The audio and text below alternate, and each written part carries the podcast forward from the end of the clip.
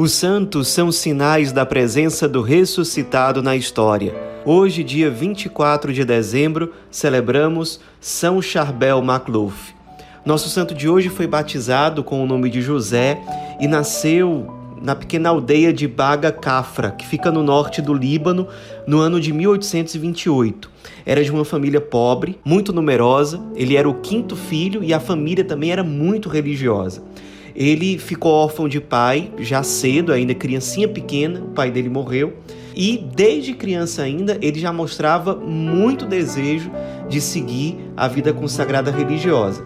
Trabalhava junto com a família, ajudava a família no sustento material, até que, por volta de 20 anos de idade, ele ingressa no mosteiro da ordem libanesa maronita, que ficava em Maifuk, no Líbano.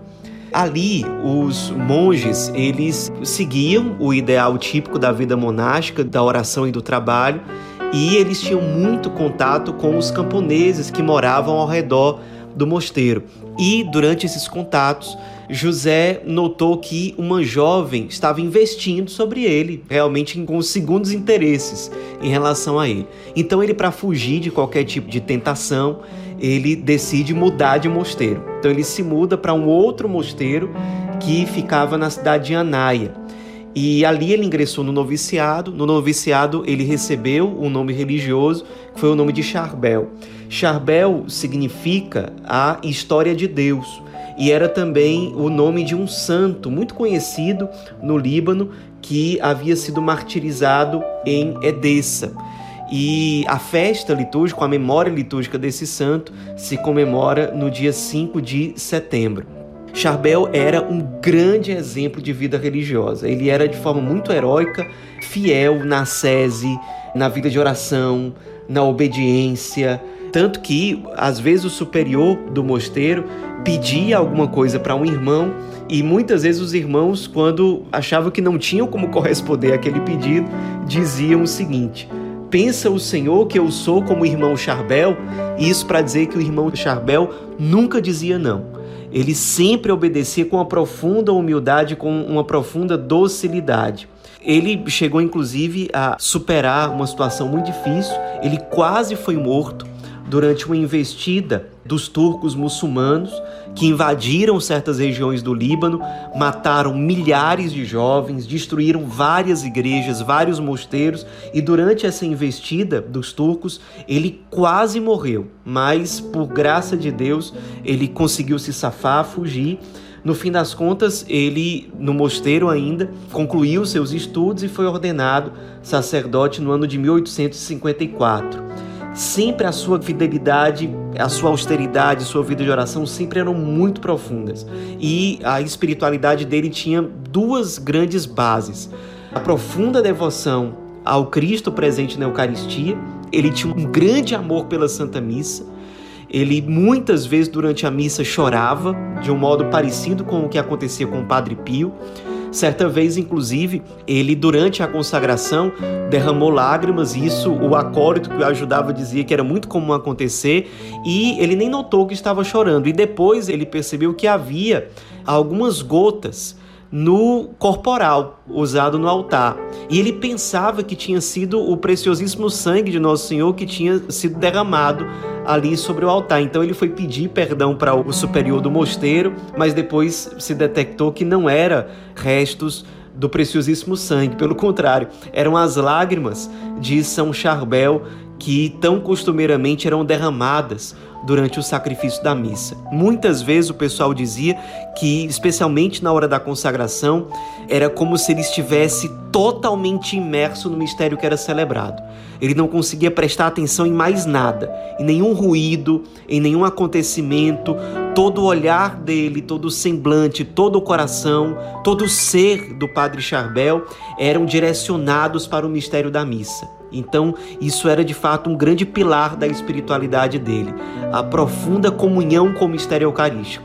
E o segundo grande pilar era a grandíssima devoção que ele tinha à Santíssima Virgem.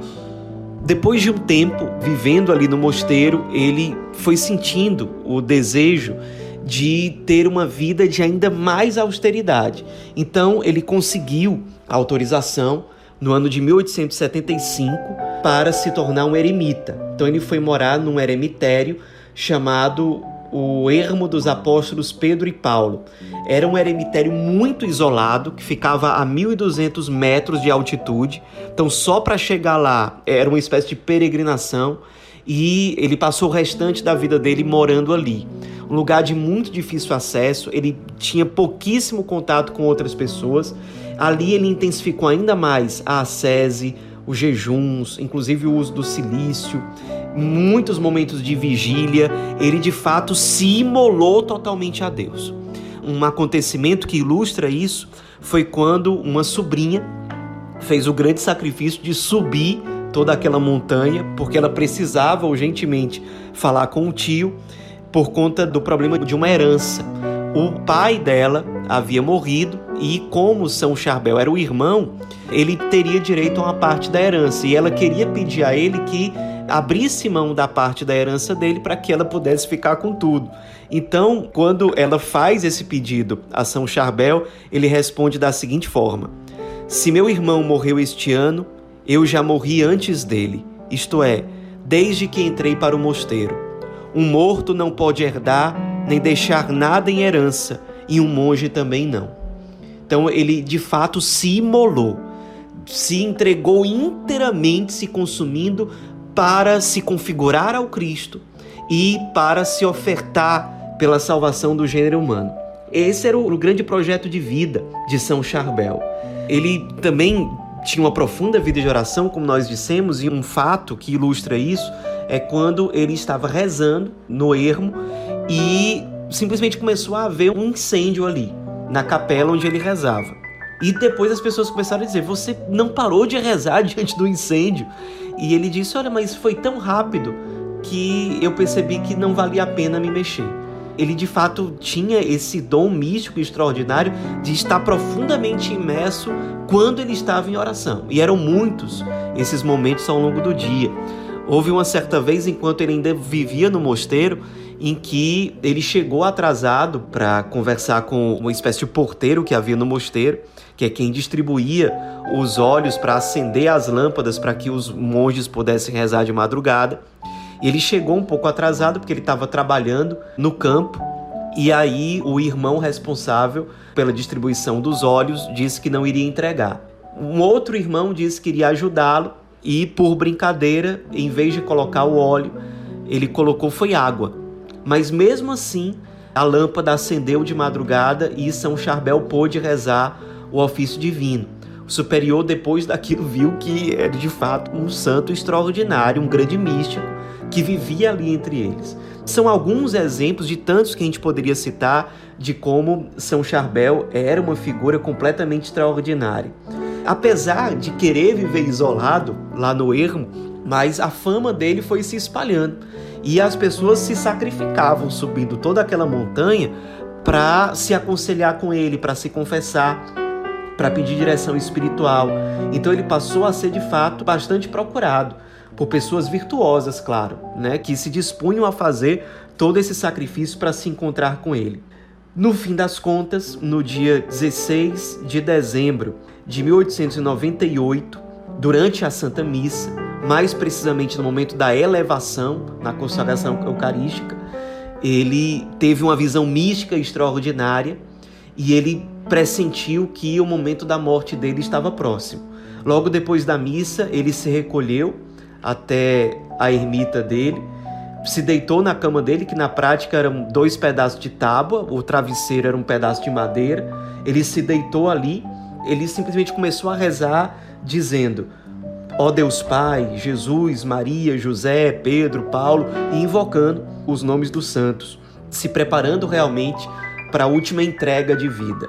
Foi acompanhado por outros monges que moravam ali por perto, e foi assim que ele viveu os oito dias que antecedem o Natal. Ele acabou de fato dando o último suspiro na véspera de Natal, ou seja, no dia 24 de dezembro do mesmo ano foi enterrado no túmulo muito simples que os maronitas costumavam utilizar para enterrar outros maronitas. Aquele que sempre quis se esconder ao longo da vida, Deus quis que fosse revelado diante dos homens. E aí começaram a sair raios luminosos do túmulo dele. As pessoas começaram a visitar aquele túmulo, fazer peregrinações e muitas graças, muitos milagres começaram a ser testemunhados pelas pessoas que iam visitar aquele túmulo. Depois de alguns anos, o corpo dele foi retirado e viram que o corpo dele estava intacto, inclusive com toda a flexibilidade própria de um corpo vivo. O sangue continuava jorrando do corpo dele. Durante muitos anos isso aconteceu. E as pessoas continuavam testemunhando cada vez mais milagres e graças recebidas a partir da intercessão desse santo que quis se esconder como eremita. E Deus quis revelá-lo como um canal da sua graça, como um instrumento, como alguém que de fato se configurou ao Cristo pela imolação total da própria vida. São Charbel Macluf foi canonizado pelo Papa Paulo VI no dia 9 de dezembro de 1977. E durante a cerimônia de canonização, esse Papa se referiu a São Charbel Macluf da seguinte forma: Homem da fiel observância dos votos monásticos, da máxima frugalidade nos alimentos, da aplicação ao trabalho manual e da lavoura, da oração incessante, da castidade defendida por intransigência lendária e da dureza no trato do corpo. Ele seguiu a lógica da cruz, a lógica do amor que levou Cristo à morte por nós. Esta sua sese lhe permitiu obter soberana liberdade interior diante das paixões, pureza de vida, espírito de oração e abnegação, ternura filial para com a Santíssima Virgem, espírito manso, doce, pacífico, alegre misericordioso e humilde. A partir disso tudo, nós podemos dizer que a vida de São Charbel Magluf é um grande sinal, um sinal extraordinário de Deus para o mundo moderno, contemporâneo. Um santo místico profundo, de grande amor ao Cristo, de grande amor à oração, ao silêncio. Um santo que decidiu adotar como projeto de vida a imolação total de si ao Cristo. Escolheu ter coragem de experimentar a morte para as coisas desse mundo, para aquilo que é passageiro, para abraçar verdadeiramente a vida eterna, para abraçar aquilo que não passa. Nos inspiremos na vida desse grande santo, que certamente teve uma história de vida bem diferente da nossa, mas que nos inspira diante da pressa do nosso dia a dia, diante de tantas coisas que nós temos que nos comprometer, que viver, que corresponder, a nunca perdermos o olhar daquilo que é o essencial, daquilo que verdadeiramente não passa. Nos ensina também que o sentido da nossa própria vida, de qualquer vida humana, é encontrado na imolação de si, no sair de si e colocar no centro de tudo a vontade de Deus. São Charbel Macluf, rogai por nós.